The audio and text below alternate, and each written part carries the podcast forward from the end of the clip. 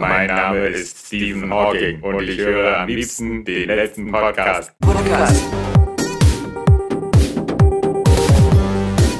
Live on Air.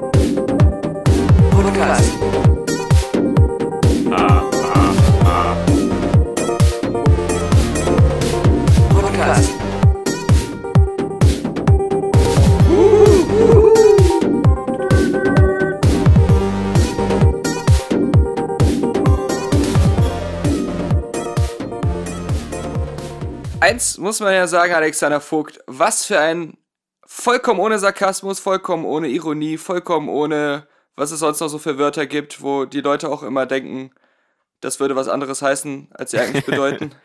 Ja. Was für ein fantastisches Kinojahr 2017 bisher. Oh ja, oh ja. Man kann sich wirklich nicht beschweren. Wir hatten alles. Sequels, Prequels. Und, wir hatten äh, vor allem Blade Runner 2049, wir hatten Mother, wir hatten, wir hatten diese Filme, die es mir wert waren, dreimal ins Kino zu gehen und auch den IMAX-Aufpreis durchaus mehrmals zu zahlen. Und jetzt habe ich einen Film sehen können, schon vorab, in der, als äh, Online-Screener zu Hause, aber ich will ihn unbedingt noch mal im Kino gucken.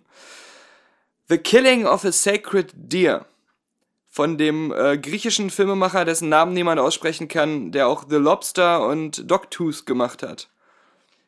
Und also dieser Film ist, ist wirklich, also Mann oh Mann, ähm, man kommt erstmal raus und denkt sich, okay, das war irgendwie weird, das war irgendwie, ähm, ja, sehr seltsam, aber ich glaube, ich steig da noch nicht so ganz hinter. Und dann fängt man an, so zu überlegen, okay, irgendwo wurde so die Iphigenie erwähnt und so und solche Sachen. Okay, dann gucke ich mir noch mal, gucke ich mir das nochmal an. Wer, wer wurde bitte erwähnt? Iphigenie, die, weißt so. du doch. Ah ja. Ja. Äh, nein. Dieses, dieses griechische Theaterstück, wo auch Ja. Goethe eine Version gemacht hat. Da gibt es ja unterschiedliche so. Geschichten mit dieser Iphigenie. Dann Ja. liest du dir das alles nochmal durch, dann guckst du dir da nochmal so ein paar Analysen an. Dann denkst du so, ah, das ist schon krass. Der, der Typ hat irgendwie, der ist ja Grieche, der hat irgendwie diese ganzen Iphigenie-Geschichten so, also die ganzen Motive und Figuren so neu zusammengemischt in so ein ähm, moderneres, heutiges Setting gesteckt, aber hat dann wieder so eine, was Eigenes draus gemacht. Aber die, die Motive und so, die sind halt noch so ganz klar zu erkennen.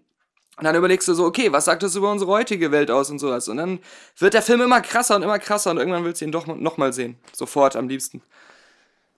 Naja, ich glaube, bei dir ist es ja auch so, dass du viele Filme einfach gut findest, weil du sie nicht verstehst. Aber deswegen, wenn du vermutlich jetzt irgendwie demnächst einfach fremdsprachige Filme sehen würdest, so aus China, würdest du die auch alle toll finden. Weil du Ja, Französische gucke ich ja noch manchmal. Also, ja, genau. Ja, aber da wartest du ja immer nur auf die Sexszenen.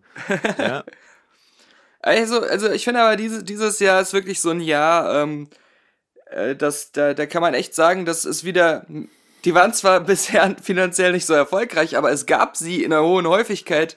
Filme, bei denen man sagen kann, die haben wieder so ein bisschen die, die Qualität und die Eigenschaften von zum Beispiel ähm, anderen Kunstformen, wo man dann immer so sagt, okay, das ist jetzt so ein Stück Weltliteratur. Das ist ja auch nicht immer das populärste, aber äh, das, das hier ist jetzt was, äh, das, das, das wird noch in tausend Jahren im Museum äh, hängen und Ja. da werden die Leute sagen, wow, äh, da steckt aber viel drin. Ähm, da habe ich das Gefühl, dass dieses Jahr wieder so, so Sachen, die Nicht ich laut- nicht, nicht nur sehen. Nicht laut, nicht laut den UCI-Kinobesuchern. Stimmt. Also, äh, Aber I agree so- to disagree. Aber für mich ist das ja immer so, ich will ja gerne solche Filme auch, auch in, wenn ich irgendwann 60 bin oder so mal gemacht haben. Und äh, so. wenn du so dein ganzes Leben lang das Gefühl hast, alle, alle Leute gehen immer nach links oder rechts. Und weil Hast du du nur nach oben und unten eigentlich? kannst, sitzt du im Hast du Rollstuhl. dieses Zeitfenster, hast du dieses Zeitfenster mit 60 Jahren schon mal eingebaut, wenn deine Eltern zuhören, damit sie wissen, wie lange sie noch Miete zahlen müssen? ja, oder einfach so ein, ein Ziel zu haben, wie lange man auf jeden Fall noch leben will. Ach so. Aber, aber wenn du so das Gefühl hast, alle gehen immer nach links und rechts, aber du kannst nur nach oben und unten gehen, so auf, auf mich und auf das Filmemachen bezogen. und meistens gehst du nach unten. Darum setzt du dich lieber direkt in den Rollstuhl. Dann ähm, ist es immer cool, wenn man so sieht, ah, da gehen schon so ein paar Leute nach oben und unten, aber die gehen auch wirklich mal ab und zu nach oben. und da gibt's sogar auch Kaffee und Kuchen. So, dann denkt man sich so, ah, okay, raus aus dem Rollstuhl.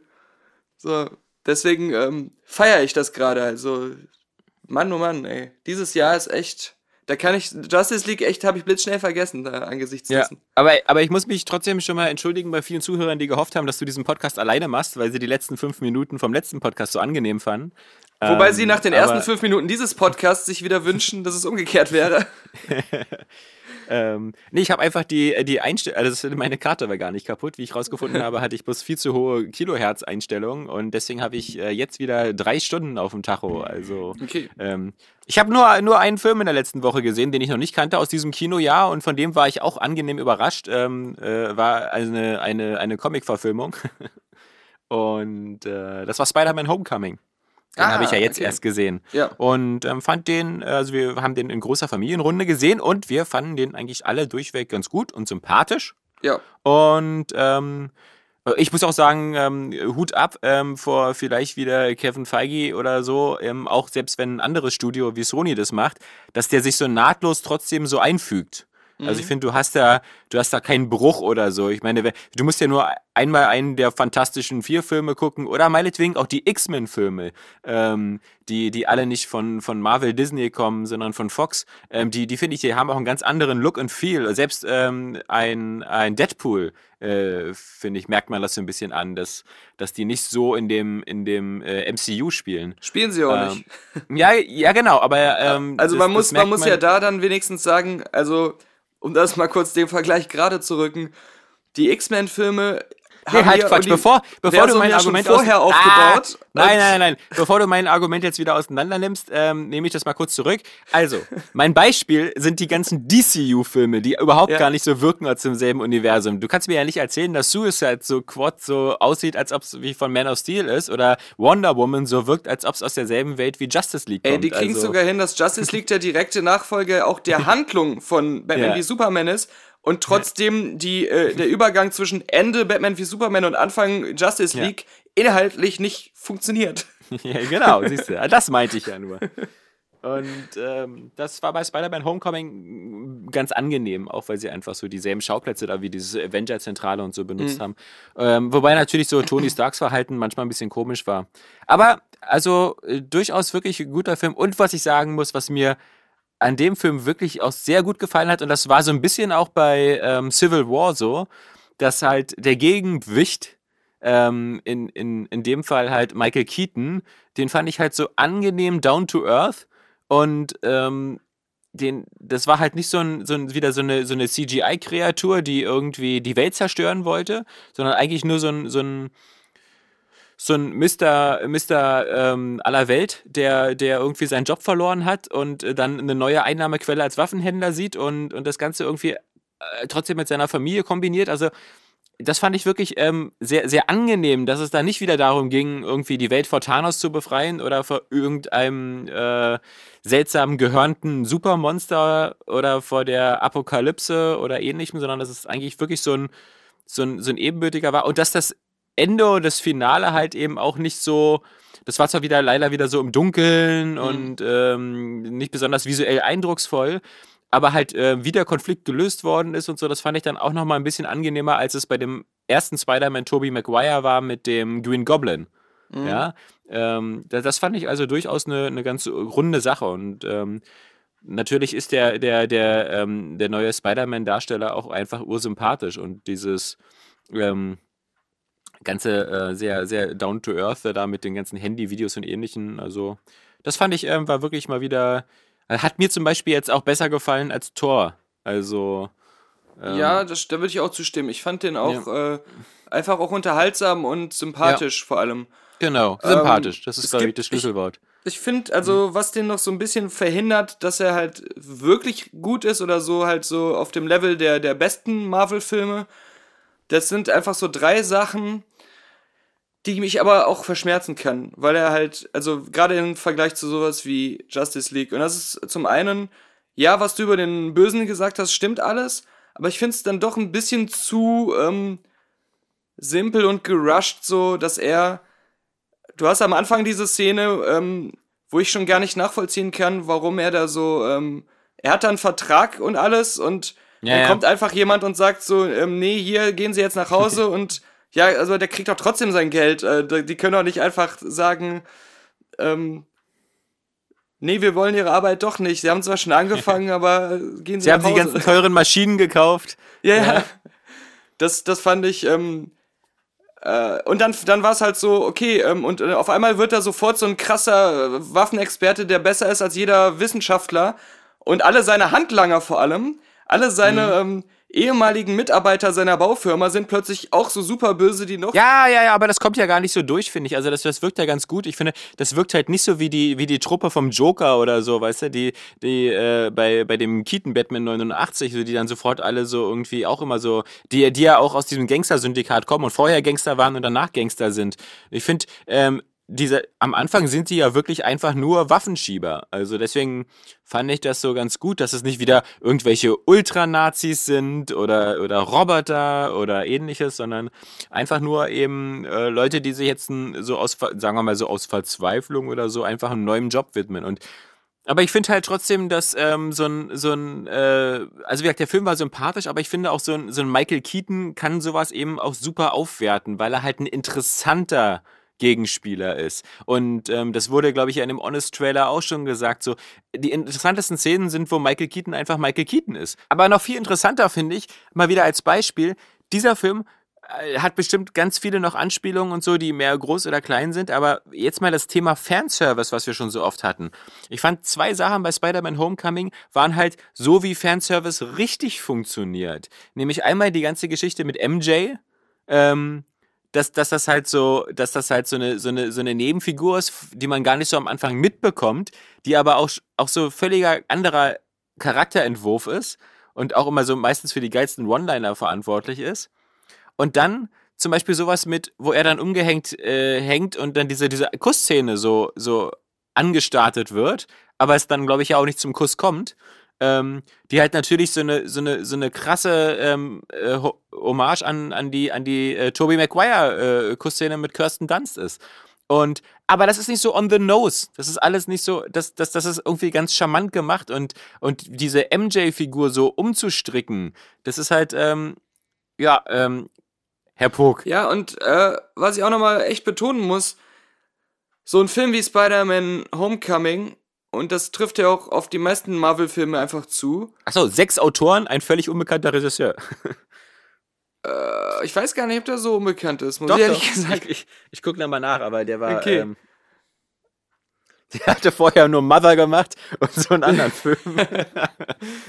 ähm, ja. Nee, aber, aber der Marvel schafft es dann doch wieder, auch einen Film zu machen, der sich irgendwie als einzelner Film auch irgendwie kohärent und so, so halbwegs professionell erzählt anfühlt, ja. Mhm. Und nicht wie so, wir, wir mussten das am Ende versuchen zu retten aus diesem ganzen Kram, den wir gedreht haben. Ja.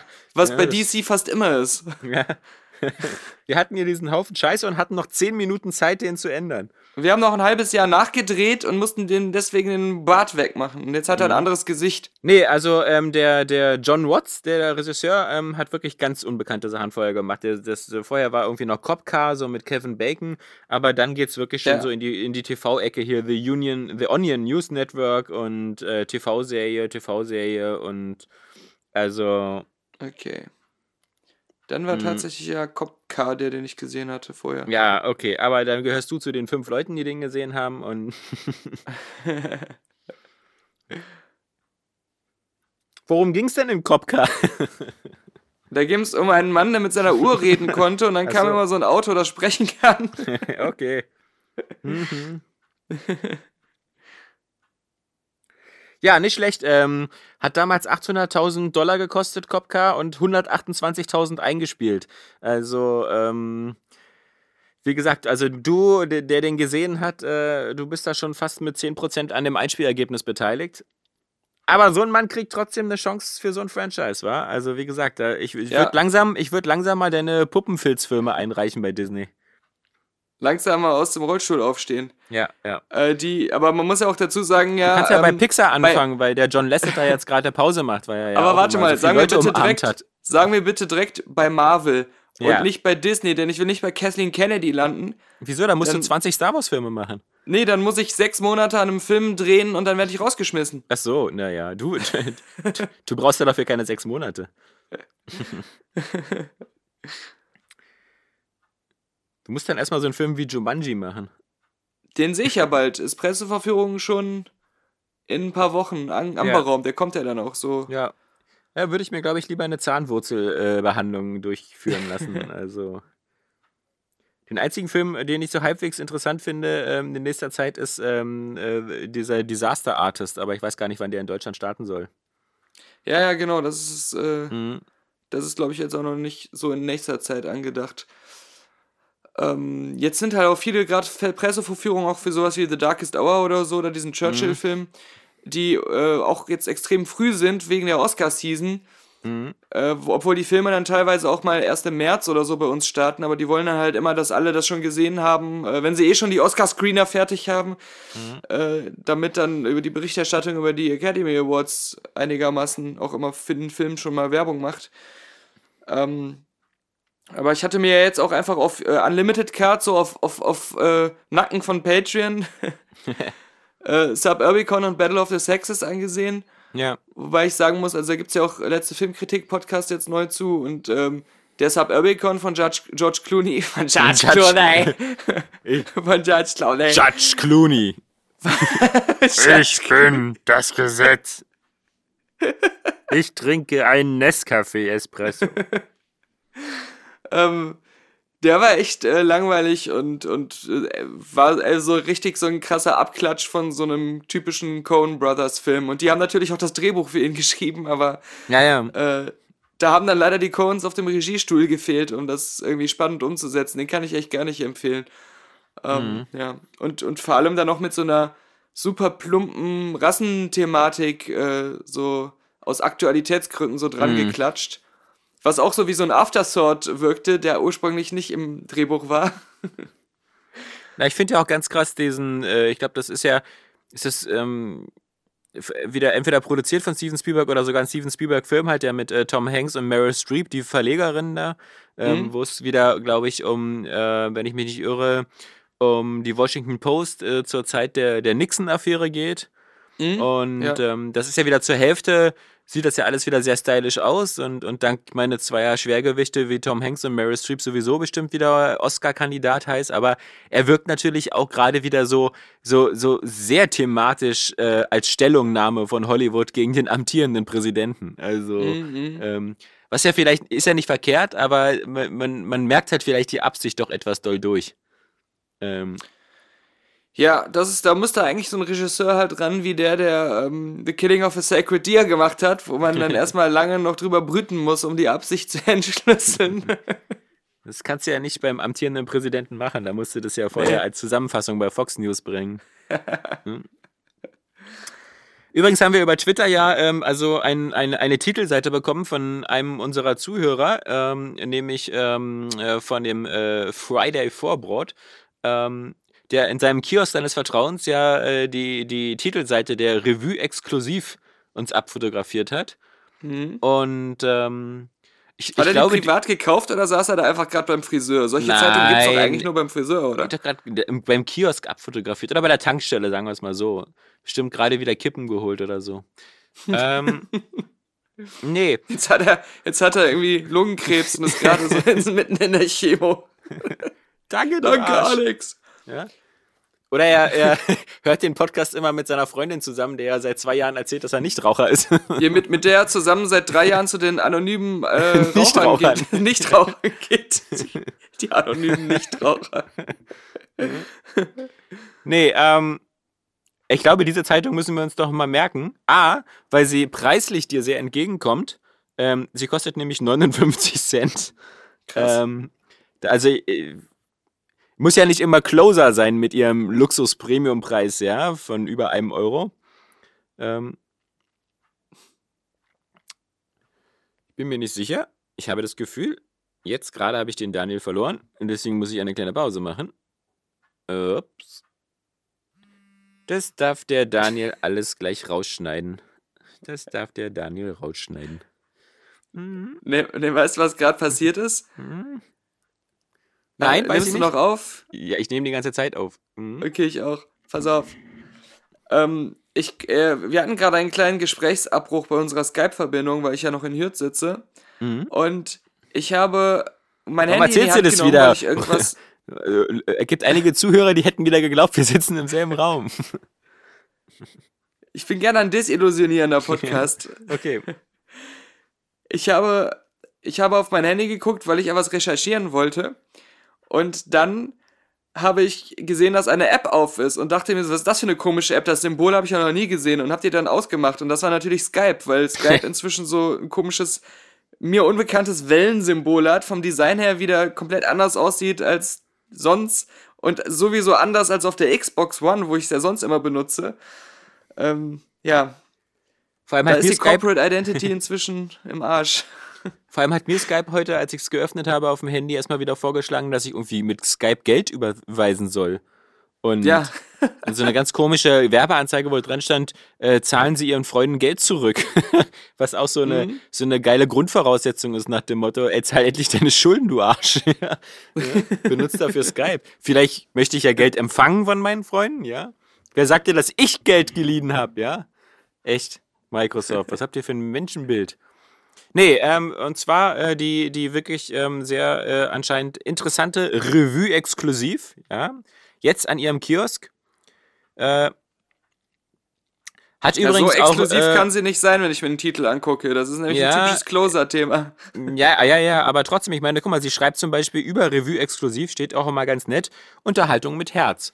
Also, ich finde, das ist, ähm, das ist so, dass, dass das Wort Unterhaltung genannt wird, ähm, gibt so einen kleinen Hinweis auf äh, den, den Wahrheitsanspruch. Aber ja, wenigstens ehrlich, das stimmt. Eben, eben. Also, Aber Ja, ich denke äh, mal, äh, dass äh, bei Revue exklusiv wird dann doch wieder im Artikel stehen, wie Ja, wie Closer, Closer. exklusiv berichtet. ach ja, ja. Aber ich meine, ähm, wir haben jetzt nur die Titelseite, weil wir, wir können da nicht so tief reingehen, weil wir die Zeitung leider nicht haben, aber ich glaube, wir sollten sie abonnieren, denn sie ist wirklich, also wenn ich diese Titelseite sehe, die acht Geschichten, die da draufstehen, ja, das sind Ja. alles interessante Themen. Hauptstory natürlich äh, ist Carmen Geist, Tränenkollaps, ihr schlimmster Albtraum wird wahr. Wie viel Leid erträgt sie noch? Ja, Unfallschock. Also, ist natürlich jetzt schwer einzuordnen, weil viele andere Zeitungen wieder von Scheidung reden, aber jetzt geht es hier um Unfallschock. Eine Ich andere spekulier mal- Zeitung hat Ja. äh, darüber berichtet, dass Roberto Gaisini sich eine Insel kaufen will. Ja.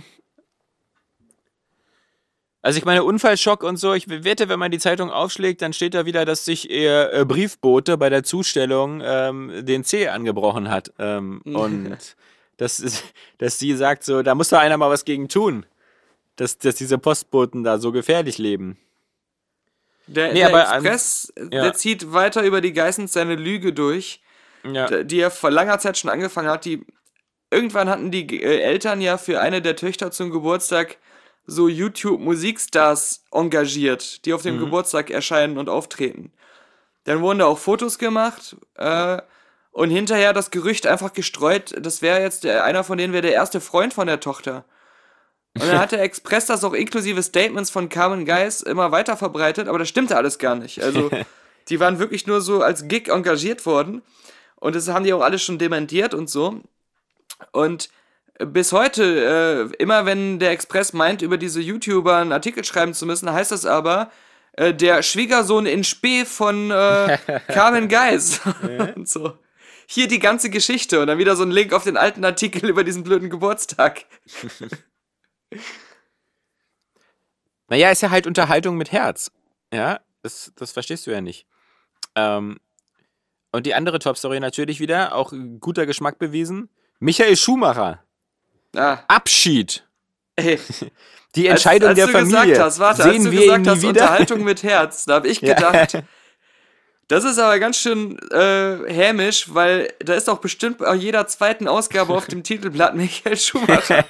Und ich wollte es Also- nicht sagen, weil ich dachte, das ist ein bisschen fies, das als Witz zu bringen. Ich, ich behalte es lieber für mich. Ja. Aber ich meine, also die, die Revue bringt ja den Witz, nicht ich. Ja, Also, ausnahmsweise. ja. So ein schönes Foto von Michael Schumacher und äh, dann eben, wie gesagt, Abschied, Ausrufezeichen, die Entscheidung der Familie, sehen wir ihn nie wieder, Fragezeichen. Und dann nochmal, damit du weißt, wie du das Ganze gefühlsmäßig einordnen sollst. Es tut so weh, Oh, als mit Ausrufezeichen. oh. Ja, ja. Also, äh, ja, das, also im ersten Moment hat sich das auch angehört, als wenn die den einschläfern wollen. Familie Ja. hat Entscheidungen getroffen, Abschied und so. Ähm, vor allem die Familie denkt sich ja so, für uns ändert sich nichts. Nö, also. So, äh, so Das, das ist genau das, was wir schon seit drei oder vier Jahren jetzt machen. Also gut, dass ihr nochmal einen Artikel drüber schreibt, als wenn alles alles neu wäre. Es fehlt nur noch so eine Bildmontage von Michael Schumachers Kopf auf Stephen Hawkings Körper. Um, um, um den, die Geschmacklosigkeit noch äh, weiterzuführen, ja. Ja, mit geschliffenen Zähnen. Ja.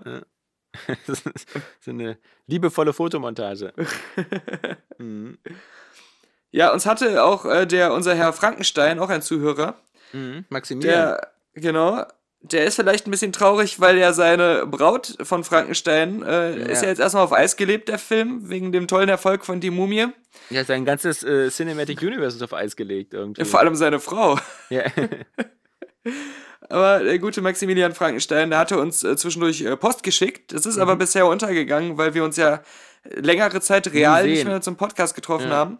Und das, was er uns geschickt hat, ist eine, ein sehr physisches Geschenk gewesen. mhm. Das will ich aber jetzt nicht verraten. Ach so.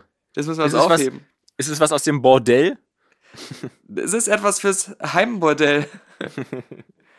Und, und das, äh, man muss dazu sagen, irgendwann wird es diese Folge geben, wo all diese Zuhörergeschenke so gleichzeitig äh, Gegessen mal werden.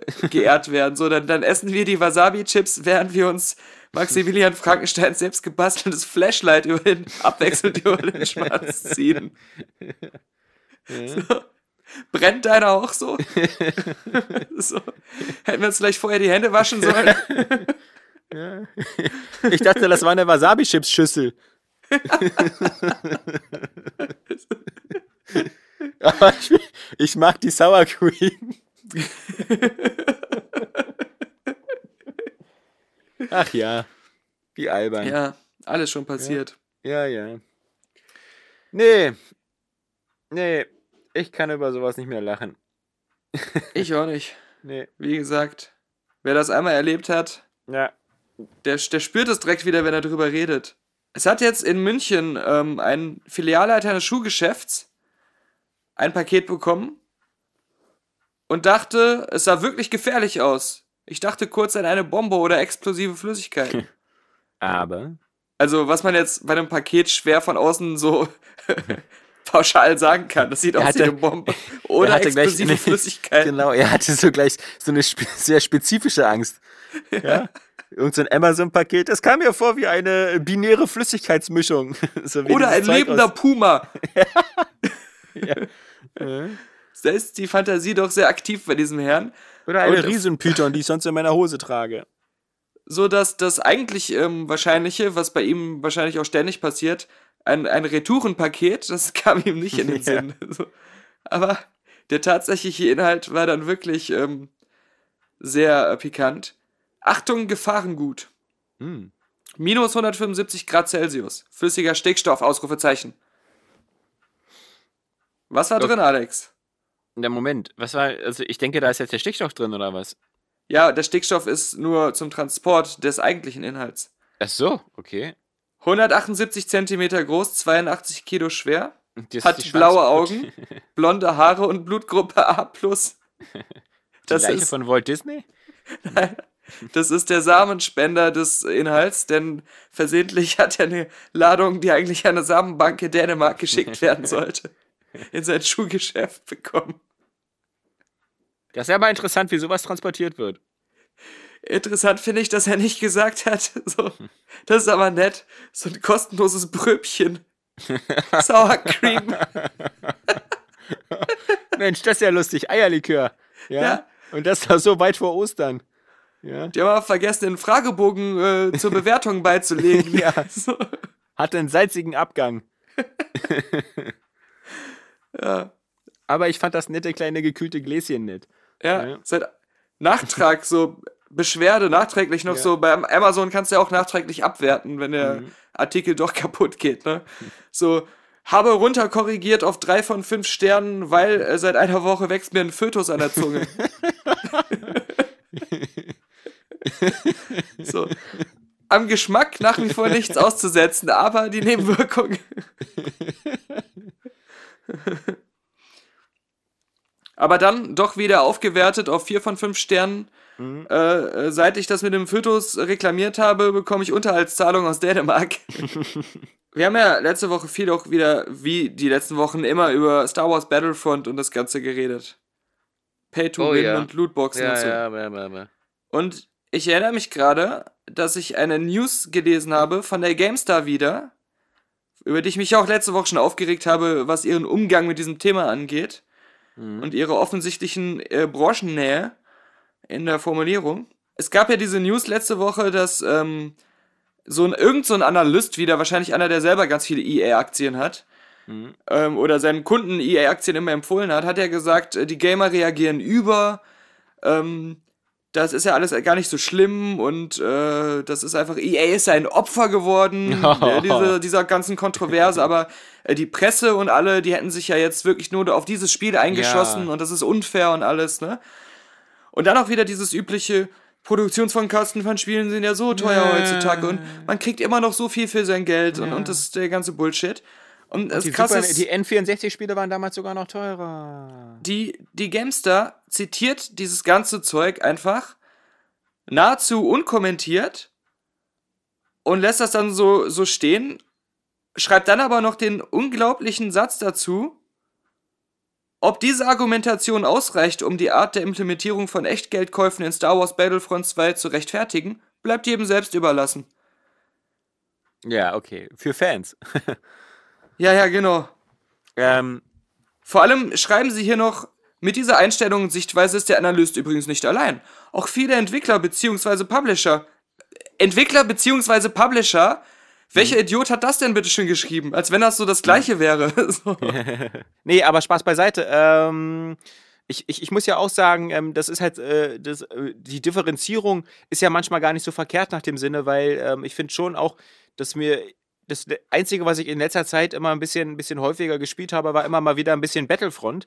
Und ähm, ist natürlich auch so, dass der, dass der, dass der Kern des Spiels halt ähm, teilweise immer noch ganz, ganz, ganz lustig und ganz schick ist. Also ich, ich spiele das jetzt auch nicht so ungern und ich finde vor allem die ganzen Sachen, die halt nicht äh, DICE gemacht hat, sondern äh, die die äh, äh, Criterion-Leute gemacht haben, da das ehemalige Burnout-Studio, die ganzen Weltraumkämpfe durchaus wirklich äh, äh, Spaß machen und eine coole Steuerung haben. Also deswegen ähm, ich habe auch nicht das Gefühl, aber wie, so wie ich das spiele, brauche ich ja auch keine Lootbox und keine Extras. Das ist mir egal. Ich spiele eh nicht kompetitiv irgendwie online oder sowas.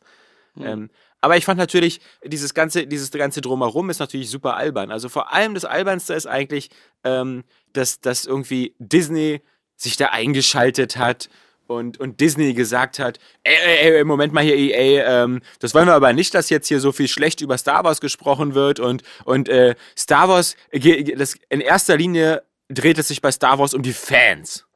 Ja, das muss man natürlich erstmal erstmal unterbieten, ja, so ein, so ein, äh, so eine dreiste Lüge. Also, wenn man, wenn man wohl jetzt in den letzten zehn Jahren ein Gefühl nicht hatte, dann, dass es Kathleen Kennedy und so um die Fans geht. Und wenn man, wenn man sich auch einer Sache sicher sein muss, ist, dass ähm, die, diese Spiele mit Star Wars Lizenzen vorher durch irgendwie sechs Rechtsanwaltskanzleien gehen, durch fünf Approval Studios und dass da jede scheiß Handfeuerwaffe von Disney abgesegnet wird und natürlich auch die ganze Monetarisierung vorher auch Disney bekannt war und die das nicht schlimm fanden. Wie denn auch? Sie verdienen ja mit diesem, glaube ich, das heißt Galaxy of Heroes oder so, mit dem, mit dem iPhone-Spiel, verdienen die richtig viel Asche. Und das ist nun mal zwar natürlich free to play, aber diese ganzen ähm, Gambling-Faktoren und dieses ganze, dass man da mit Echtgeld ähm, ziemlich äh, schnell da die Progression im Spiel schafft und auch bei den äh, PvP-Duellen bessere Karten hat und so, das ist da natürlich alles drin. Und das ist natürlich noch so, noch ein bisschen fast fieser, weil natürlich dadurch, dass diese Spiele free-to-play sind, sie natürlich auch grundsätzlich von jedem Jugendlichen oder so natürlich erstmal installiert und gestartet werden können. Also genauso wie Clash of Clans oder ähnliche Spiele. Und da, weil das alles so gut läuft und sich da richtige geile Einnahmeströme entwickeln, ohne dass bis jetzt jemand drauf geguckt hat, da hat Disney natürlich immer die Fresse gehalten und äh, sich nicht aufgeregt, dass, oh, äh, und ob das auch für die Fans ist, ich weiß nicht. Und ich habe da so ein bisschen ungutes Gefühl, wenn der, wenn der Neunjährige auf Kosten der Kreditkarte seiner Mutter sich da alles ähm, runterkauft äh, und, und für 100 Ich glaube, Euro. auch Disney hat da ein Problem mit, dass jetzt die ersten ähm, äh, Regierungen also Ja. äh, auch gesagt haben, das ist Gambling und Ja, auch dieses genau. Wort benutzt haben. Genau. Und ähm, weil, weil natürlich ganz klar eben dann eben auch dieser, dieser, sobald dieses Thema Gambling auf dem Tisch ist, eben auch gerade sich diese ganzen Free-to-Play-Mobile-Spiele eben nochmal warm anziehen müssen. Ähm, Mhm. weil, weil die natürlich da ihr gesamtes Geschäftsmodell drauf bauen. Aber ähm, also, äh, dass, dass sich da tats tatsächlich manche YouTuber oder so sich nicht entblödet haben, ähm, zu erzählen, ah, äh, Disney hat uns gerettet und, und Disney weist EA in seine Schranken. Das ist dann schon von einer echt äh, krassen Naivität. Das stimmt, ja. Mhm. Ja, und was, was ich, wie gesagt, auch sagen wollte, also äh, besonders jetzt an die GameStar gerichtet und an jedes andere Medium, was da so in diese Richtung Bericht erstattet. Na, Natürlich muss man sich jetzt auch nicht immer von jedem Internet-Type so äh, in eine Richtung schlagen lassen, dass man jetzt einfach so pauschal immer sagt, EA ist scheiße oder Battlefront ist komplett scheiße oder so, das ist ja auch nicht ganz richtig. Aber dieses, ähm, äh, sobald ich auf einmal das Gefühl habe als Leser, das, was ich hier lese, das ist das Sprachrohr des Publishers und ähm, da, da findet auch äh, keine Form von kritischer Auseinandersetzung statt. Und gerade so ein Satz wie bleibt jedem selbst überlassen, ja, bitteschön, ja. Das ist, das ist so eine äh, Verfehlung und da, das schadet halt echt äh, dem, dem, der Videospielekultur und Branche. Und ähm, das, das finde ich echt da, gerade jetzt, da es so einem so einfach gemacht wird, auch als starkes, äh, stark wahrgenommenes journalistisches Medium, hier mal so ein bisschen auch sich äh, für die Spieler in einem vernünftigen Maße einzusetzen. Selbst da dann noch jede Möglichkeit zu nutzen, äh, sich äh, weiterhin äh, nicht zu sehr als äh, Publisher unfreundlich herauszustellen. Äh, das finde ich schon sehr schwach.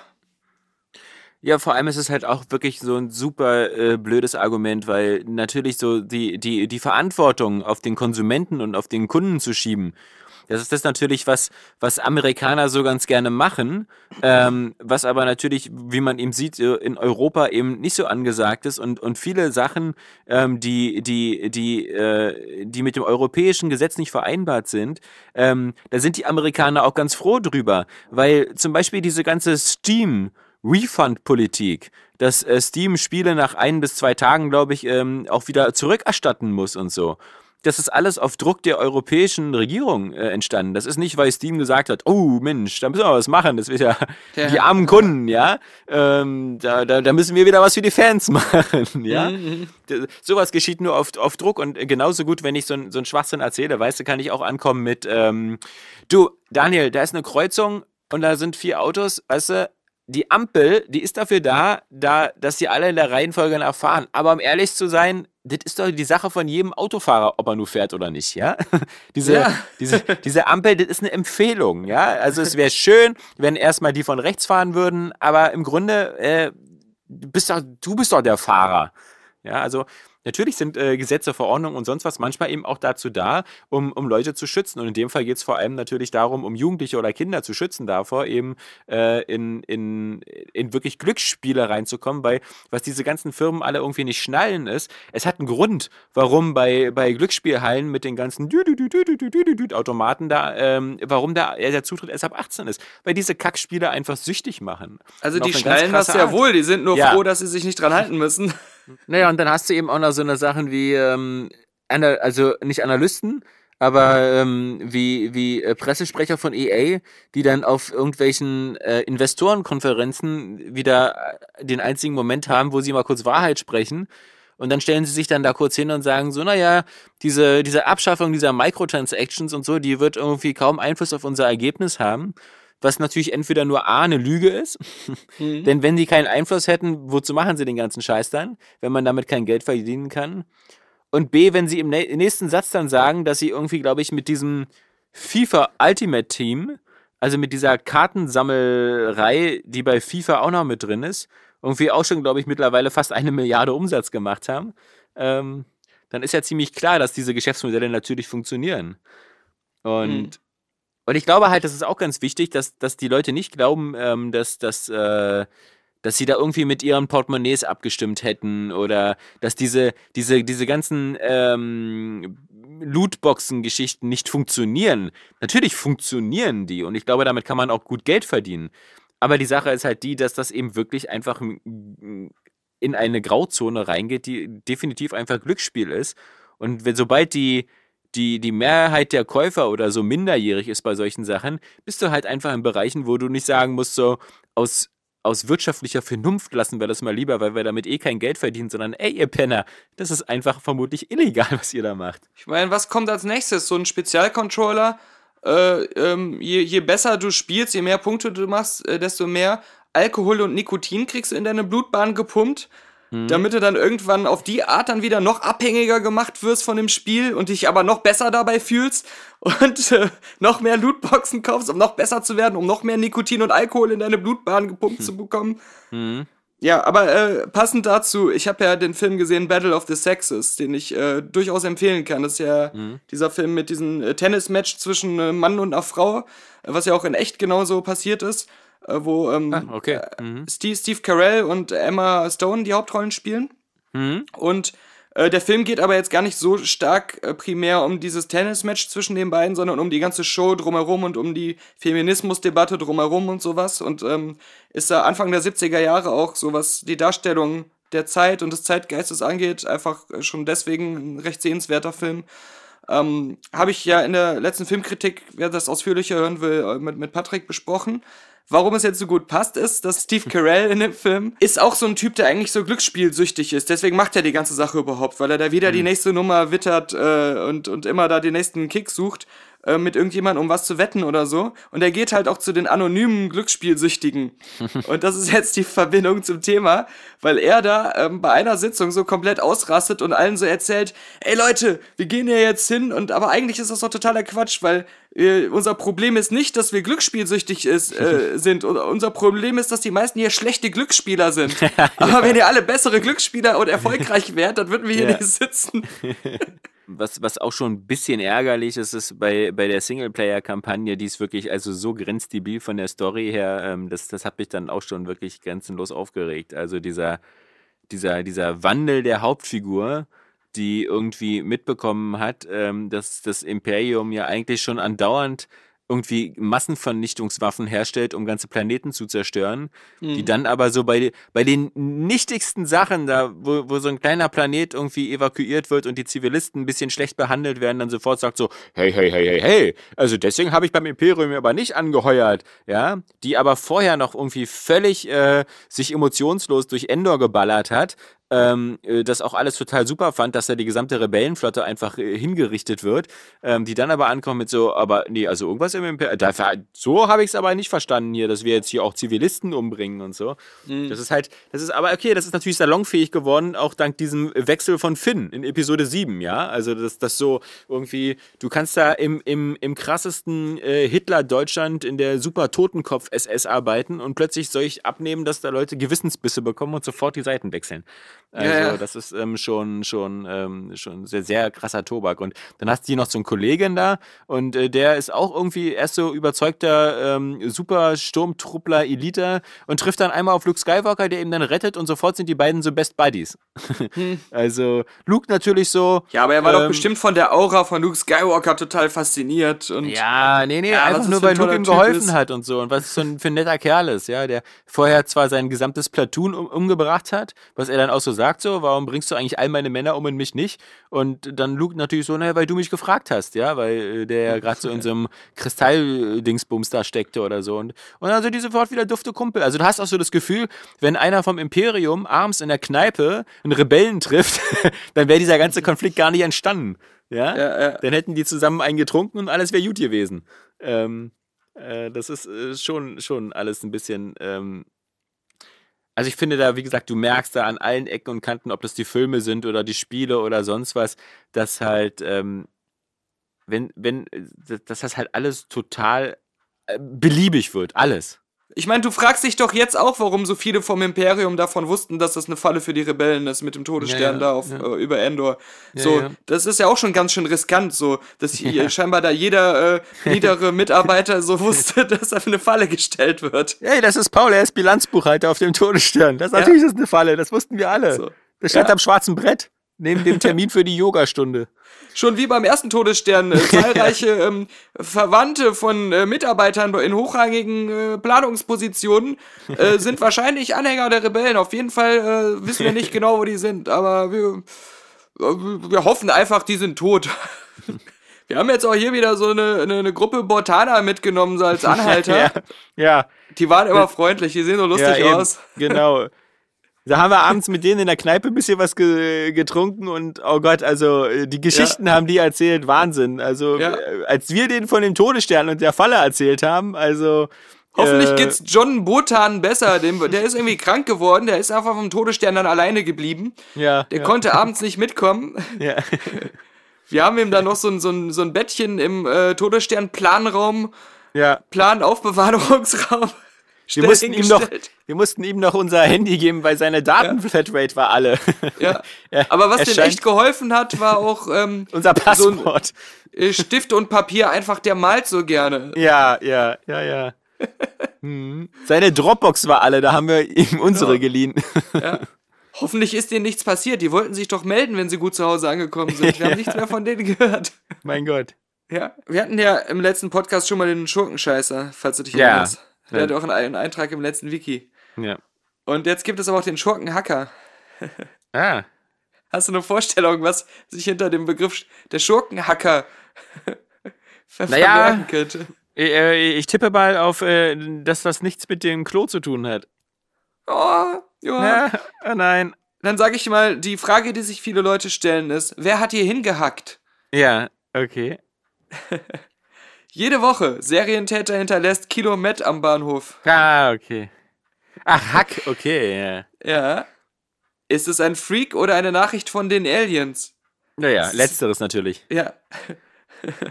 In Berghausen passiert das. In der beschaulichen Gemeinde Berghausen bei Karlsruhe jagt, jagt man ein Met-Phantom.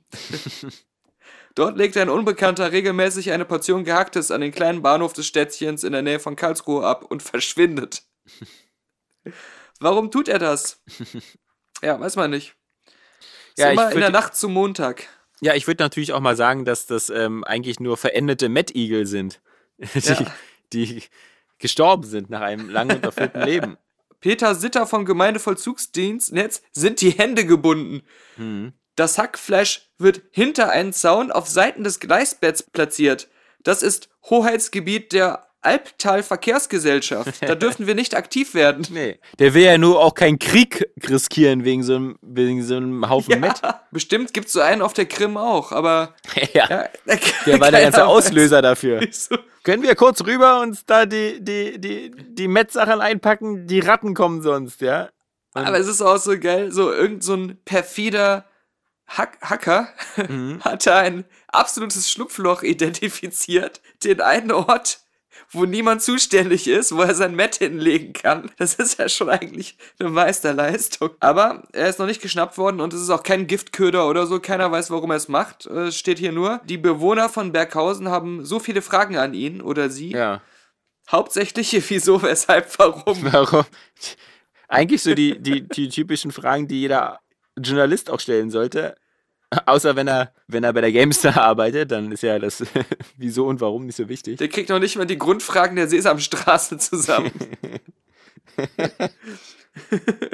Ich kann auch schon mal ankündigen, dass wir ein neues Movie Deathmatch aufgenommen haben. Patrick aus Hürth gegen mich. Der, er ist ja der Champion mit 100% äh, äh, Stimmen Sieg. aus der letzten Folge. Mit einer kompletten Siegesserie. Und ähm, das stimmt. Die, die bisher größte in Zeiten des Movie Deathmatch äh, 2.0. Und ähm, ich darf aber jetzt vielleicht schon mal verkünden, äh, was das äh, Thema ist und was die beiden Filme sind, um die es diesmal ging. Das ist ein Vorschlag von unserem Patron Stefan Dauerer bei Patreon gewesen. Und zwar ähm, Star Wars Episode 1 gegen Indiana Jones 4. Aber mit der Prämisse, welcher der schlechtere Film ist. Ah, okay. Und wir haben während der Sendung, während der laufenden Show erst ausgewürfelt, wir welchen Film bekommt. Das heißt, wir konnten uns auch jetzt nicht ganz so vorbereiten äh, darauf. Und äh, das kommt Ende des Monats und ist auf jeden Fall schon im Kasten und ist äh, sehr, sehr pikant geworden. Das kann ich ja schon mal sagen. Also, niemand hat sich so richtig wohlgefühlt mit dem Film, den er verteidigen musste. Ja, das glaube ich. 61-Jähriger will sich mit Rakete in die Luft schießen. Die Erde ist eine Scheibe. Okay, das ist nichts Neues. sich, davon gibt sich ein 61 Jahre alter US-Bürger überzeugt. Um das zu beweisen, will er nun einen Trip in einer selbstgebauten Rakete starten. Am Samstag Also wir müssen noch mal gucken. Ähm, am Samstag, das müsste ja schon vorbei sein, am Samstag will Mike Hughes seine Aktion über die Mojave-Wüste in Kalifornien starten, wie er auf seiner Facebook-Seite schreibt. Die Rakete hatte Hughes aus Altteilen zusammengebaut. Sie soll mit Dampf angetrieben werden. Das ist irgendwie auch so ein Quest aus Fallout New Vegas. Da muss man ja. auch irgendwie so Raketen starten.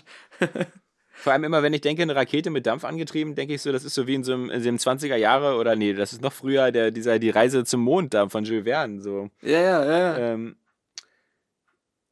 das Gefährt, also erstmal glaube ich, hat die, hat die, ähm,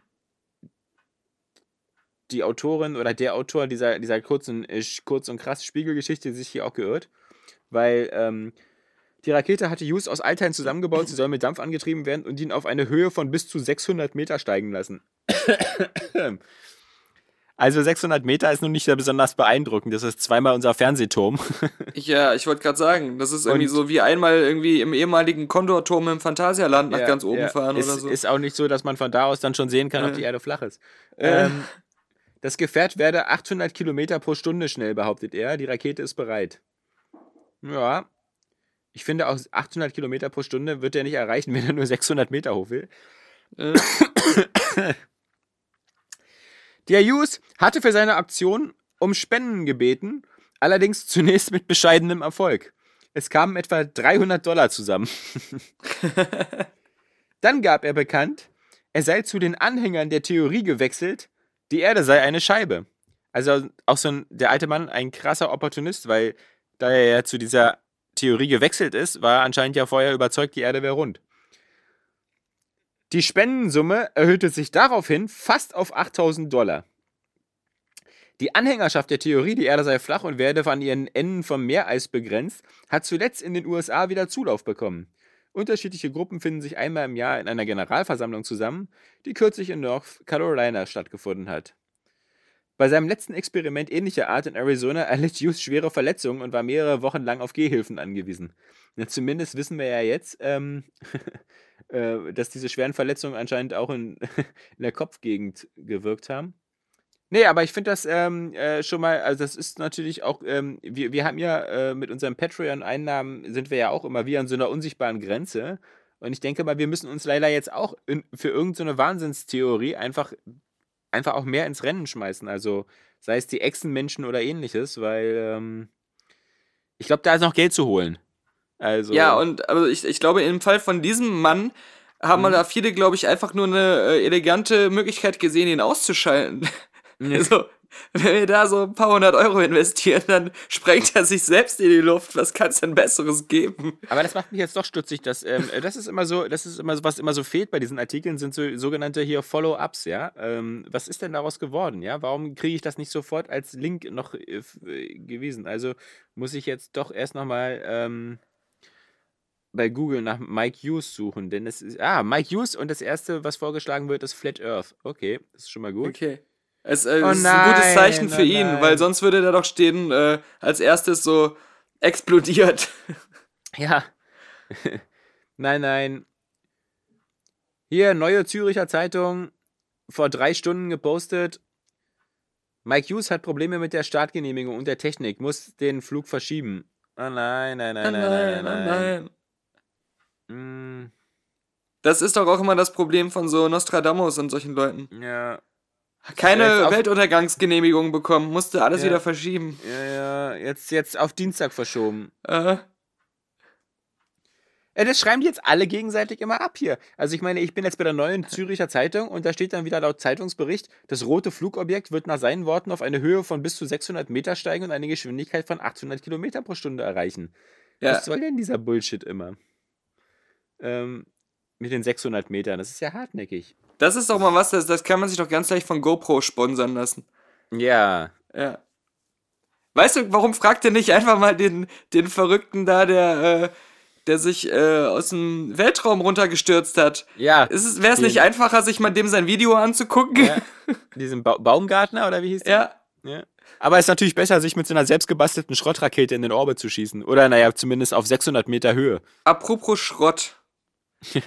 ähm, du bist doch sicherlich als äh, Zuschauer dieser jeweiligen Sender, ich glaube auf Vox läuft das, auch ein regelmäßiger Zuschauer der Sendung Die Höhle der Löwen. Ja, naja, ja, manchmal. So, und ich habe die, glaube ich, so zwei oder dreimal gesehen. Vorher kannte ich vor allem immer das amerikanische Shark Tank. Äh, das hatte ich mal online äh, ab und zu mal geguckt. Und ähm, muss ja zugeben, das hat ja einen gewissen Unterhaltungsfaktor alles. Äh, und ist ja. Ja. auch immer so, man ist ja immer gespannt, was ist das jetzt für ein Produkt und so und kriegen die das Geld. Aber was dann auch wieder stört, ist, dass in den seltensten Fällen, obwohl das auch schon äh, zum Zeitpunkt der ähm, Postproduktion der Sendung oft st- feststeht, in den seltensten Fällen sind sie transparent, wenn solche Deals zwar in der Sendung zustande kamen, aber hinterher dann doch geplatzt sind, was sehr häufig ja, ja, ja, vorkommt. Ja, sehr häufig, genau, ja.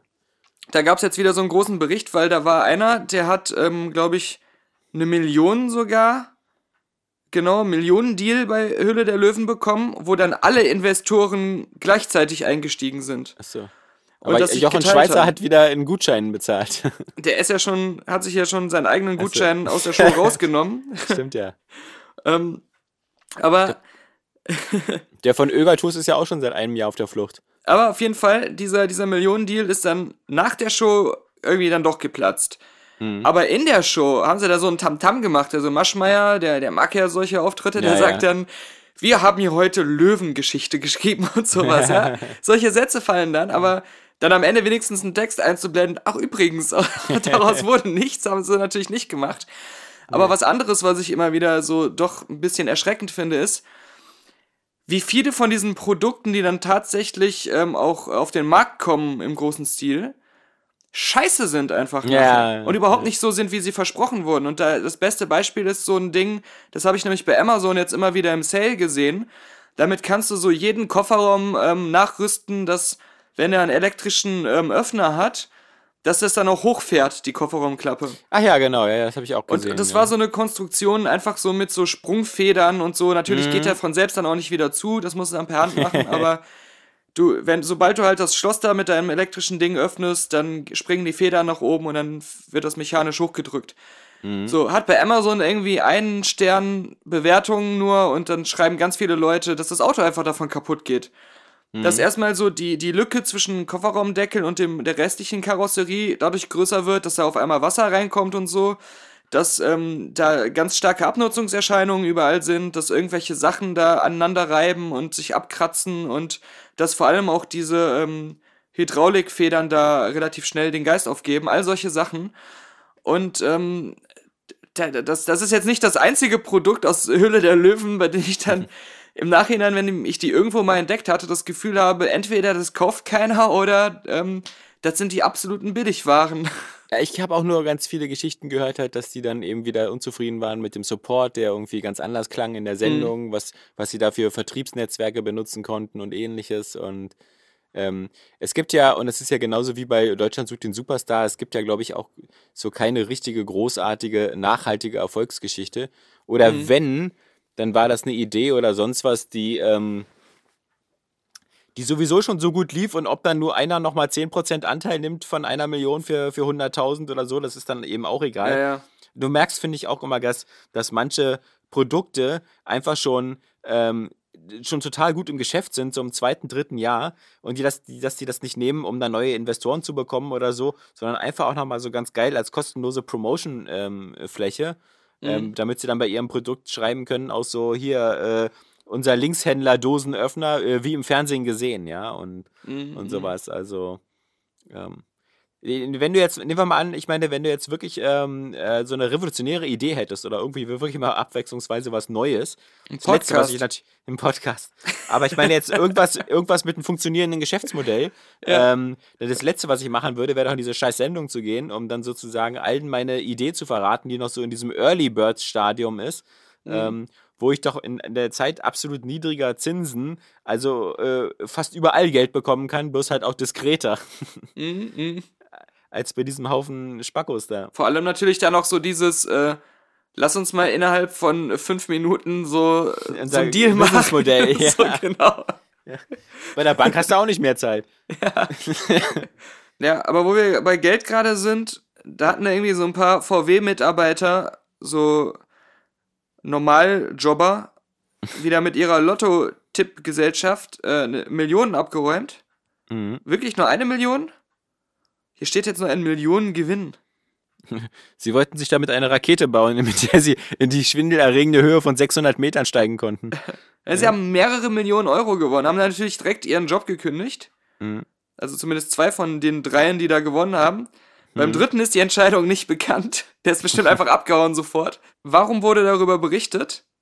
Weil hier steht, weitere Kollege stieg zuvor aus Tippgemeinschaft aus. Ein vierter Kollege dürfte sich wegen des Megagewinns in den Arsch beißen, steht hier. So, so schreibt es der Express. Der da war kurz zuvor aus der Tippgemeinschaft ausgestiegen. Aber Geld macht ja bekanntlich glücklich.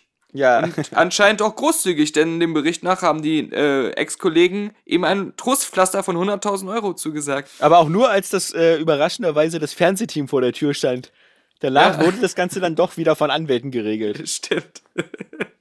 Es gab ja zum Beispiel auch mal den Fall, wo jemand eine, ein, irgendwie so eine Kiste Bier mitgebracht hat auf eine Party. Ja. Und äh, das war wieder irgendeine so Aktion, dass in den Kronkorken der Flaschen war wieder irgendein Gewinnspiel drin. Und also, das war eine, sagen wir mal, eine kleine Party, so mit vier, fünf Anwesenden. Und dann wurde da das Bier getrunken. Und ähm, ein anderer als der Typ, der die, den Kasten mitgebracht hat, hat dann den Deckel aufgemacht und gesehen, dass da ein sehr hoher Geldbetrag Gewinn drin war. Mhm. Und jetzt ist natürlich die Frage, wem steht dieser Gewinn zu?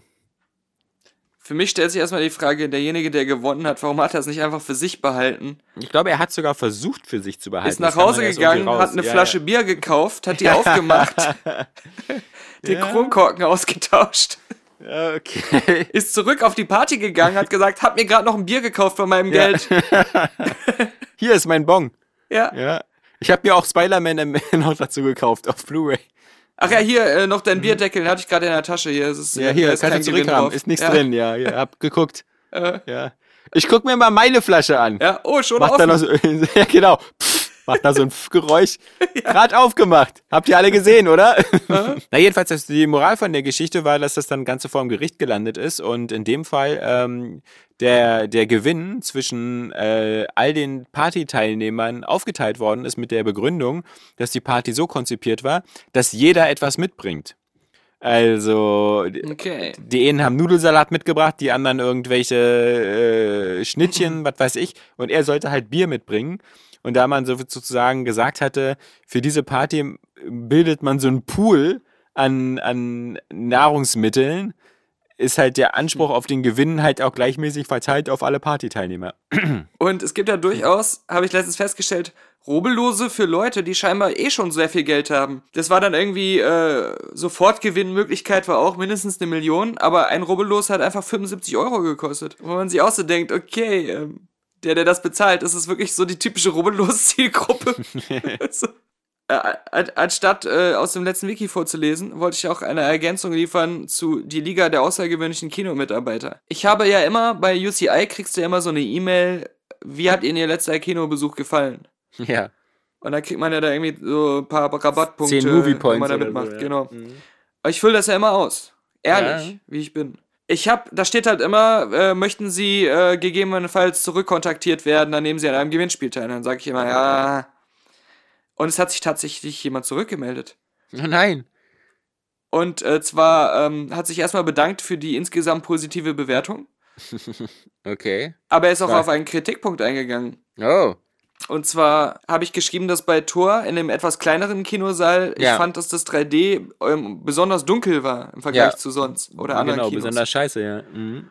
Und äh, dann hat er geschrieben, ich kenne mich da technisch nicht so aus, vielen Dank für Ihr Feedback und so weiter, ich kenne mich da technisch nicht so aus, aber ich werde mal unseren Projektionisten fragen, ob man die 3D-Projektoren heller machen könnte. Mhm. Wo ich gesagt habe, mhm. So, pass mal auf, ja, genau. So zehn Jahre nach der Einführung von 3D im Kino äh, ja. ist das bestimmt so die Lösung, die noch keinem eingefallen ist. Dann dachte ich mir erst so, ja, Wieso ist die Lampenhelligkeit auf 10%? ich dachte mir so, will er mich für dumm verkaufen und mir das Gefühl geben, mein Feedback wird beachtet und ernst genommen oder denkt er das wirklich? und dann hat er sich mit der Zeit nochmal gemeldet und sagte, ich habe mit unserem Projektionisten gesprochen. Er sagte, er hat mich ausgelacht und er hat mir eine Ohrfeige gegeben. Die, Projektoren laufen bereits auf äh, voller Leuchtkraft. Aber jetzt kommt das Interessante. Er meinte, zudem sei es so, dass äh, es allgemein so wahrgenommen wird, dass äh, dunklere Filme mit 3D einen besseren 3D-Effekt haben. Äh, ja. Da habe ich ihm Theorie? geantwortet, ich glaube, dass du willst was anderes sagen, als du gesagt hast. Also, was stimmt ist, dass Filme, wenn sie halt einen guten Dynamikumfang haben, mit 3D natürlich besser aussehen, weil du halt mehr ähm, Abstufung und einen größeren Unterschied zwischen hell und dunkel hast. Und wenn du einen Film hast, wo die dunklen Bereiche sehr aufgehellt sind und sich deswegen von den hellen nicht so leicht unterscheiden lassen und das alles so ein bisschen so, so eine Brühe wird, die nicht so viel Kontrast hat, dann ist das 3D natürlich schlechter. Das heißt aber nicht, dass das Bild gleich dann noch heller ist, sondern einfach die dunklen Stellen sind halt zu, zu ähm, äh, weich. Mhm. Und das sorgt dann dafür, dass das 3D vielleicht äh, schlech noch schlechter ist, als es eh Und- ist. Und so entstand eine lange anhaltende E-Mail-Freundschaft. Ja, durchaus. Aber die andere Sache ist, dass ich ihm sagte, ich habe eine viel bessere Lösung für das Problem. Mach mehr 2D-Vorführung. Mhm. Und habe auch gesagt, dass ich teilweise auch durchaus äh, entscheide, in welches Kino ich gehe, je nachdem, wo mehr 3 2D-Vorstellungen sind und wo ich den Film in 2D sehen kann. Und dann kam als Antwort, dass er das in seinem Kino, aber auch ähm, die äh, Filmstudios äh, laut ihren internen Auswertungen inzwischen auch merken würden, dass die Leute 2D immer stärker bevorzugen und dass es deswegen auch immer mehr 2D-Vorstellungen schon jetzt geben würde und in Zukunft auch 3D ähm, drastisch reduziert werden wird auf lange Sicht. Also dass sich das jetzt schon entschieden hat, weil das auch in den Besucherzahlen äh, sich bemerkbar macht. Mhm. Dass 2D Also- das beliebtere ist. Weil sie jetzt auch planen, im Kino Lootboxen einzuführen. Sie müssen ja 3D jetzt nicht mehr zwangsläufig haben, denn es gibt ja schon diese ominösen Aufschläge wie Filmzuschlag oder Filmaufschlag. Ja, ja, Filmlängenzuschlag, ja, genau. Was? Sie möchten einen Film im Kino sehen? Ja, das kostet Filmaufschlag. Also die finden ja eh genug Wege, das äh, Ticket Ja, teurer zu dann, machen. wie gesagt, sie, sie trennen ja auch Parkett und Loge meistens. Ja, ja, also genau. dann diesen ähm, Mehrlängenzuschlag und äh, was weiß ich. Ja. Vor allem, warum sollen die, ich meine, hebt doch einfach den Preis um 1 Euro an, ihr Penner. Macht doch nicht so ein Gewese drum, ja, äh, mit irgendwelchen fingierten Ja. Aufschlägen oder so. Ich ist ja nicht so, so, ist ja, ja. nicht so, dass du als Kinogänger so hingehst und sagst so, ah, welchen Film gucke ich denn heute? Ah, der kostet 13 Euro. Nee, da gehe ich doch lieber in das 10 Kilometer entfernte Kino, wo es 12 Euro kostet. Und wenn, wenn mich das, das IMAX, wo ich ja sogar auch noch oft die Wahl habe zwischen Original und deutscher Version, was ja ähm, auch nicht so selbstverständlich ist, dafür würde ich ja schon mehr Geld bezahlen, wenn ich äh, dann wahlweise das auf Englisch gucken kann im Kino. Da zahle ich dann irgendwie 17, 18 Euro und würde auch diese 17, 18 Euro genauso bezahlen, wenn es 2D IMAX wäre. Also, ja, ich, ich, ich habe da nie so das Gefühl gehabt, ich zahle den Aufpreis für 3D, sondern äh, gerne umgekehrt. Aber aus Not. Am liebsten würde man natürlich wieder wie früher 5 Mark bezahlen. Das ist aber, ja genau. Aber das war Kinotag dann schon. Ja, genau, richtig. Ja, gut. Können sich die meisten nicht mehr dran erinnern. Andererseits habe ich da auch weniger Taschengeld bekommen, also als ich jetzt Geld zur Verfügung habe. Die Inflation. Ja, ja. ja, ja, genau. So, jetzt ist auch hier Ja. Inflation bei uns, würde ich sagen. Ja, Humorinflation. Hohe Inflation, alles Inflation, Gesamtinflation. Nee, ist eher, bei uns ist ja, bei uns ist ja eher eine Humordeflation, weil es werden ja immer weniger. Also, Inflation würde ja heißen, dass wir immer mehr Witze haben, aber Ich meine, der Podcast wird immer länger, aber immer unlustiger. schon richtige Marktdynamik. Man hört uns jetzt schon kaum, auch wegen dem Gitarrenspieler, weil er so Ja. laut wird. ja, das, das ist jetzt so gerade so wie bei der Oscarverleihung. So, so ein, ein Gnadenzeichen. Jungs, geht doch nach Hause. Es hört euch keiner mehr zu. Macht aus. Aus.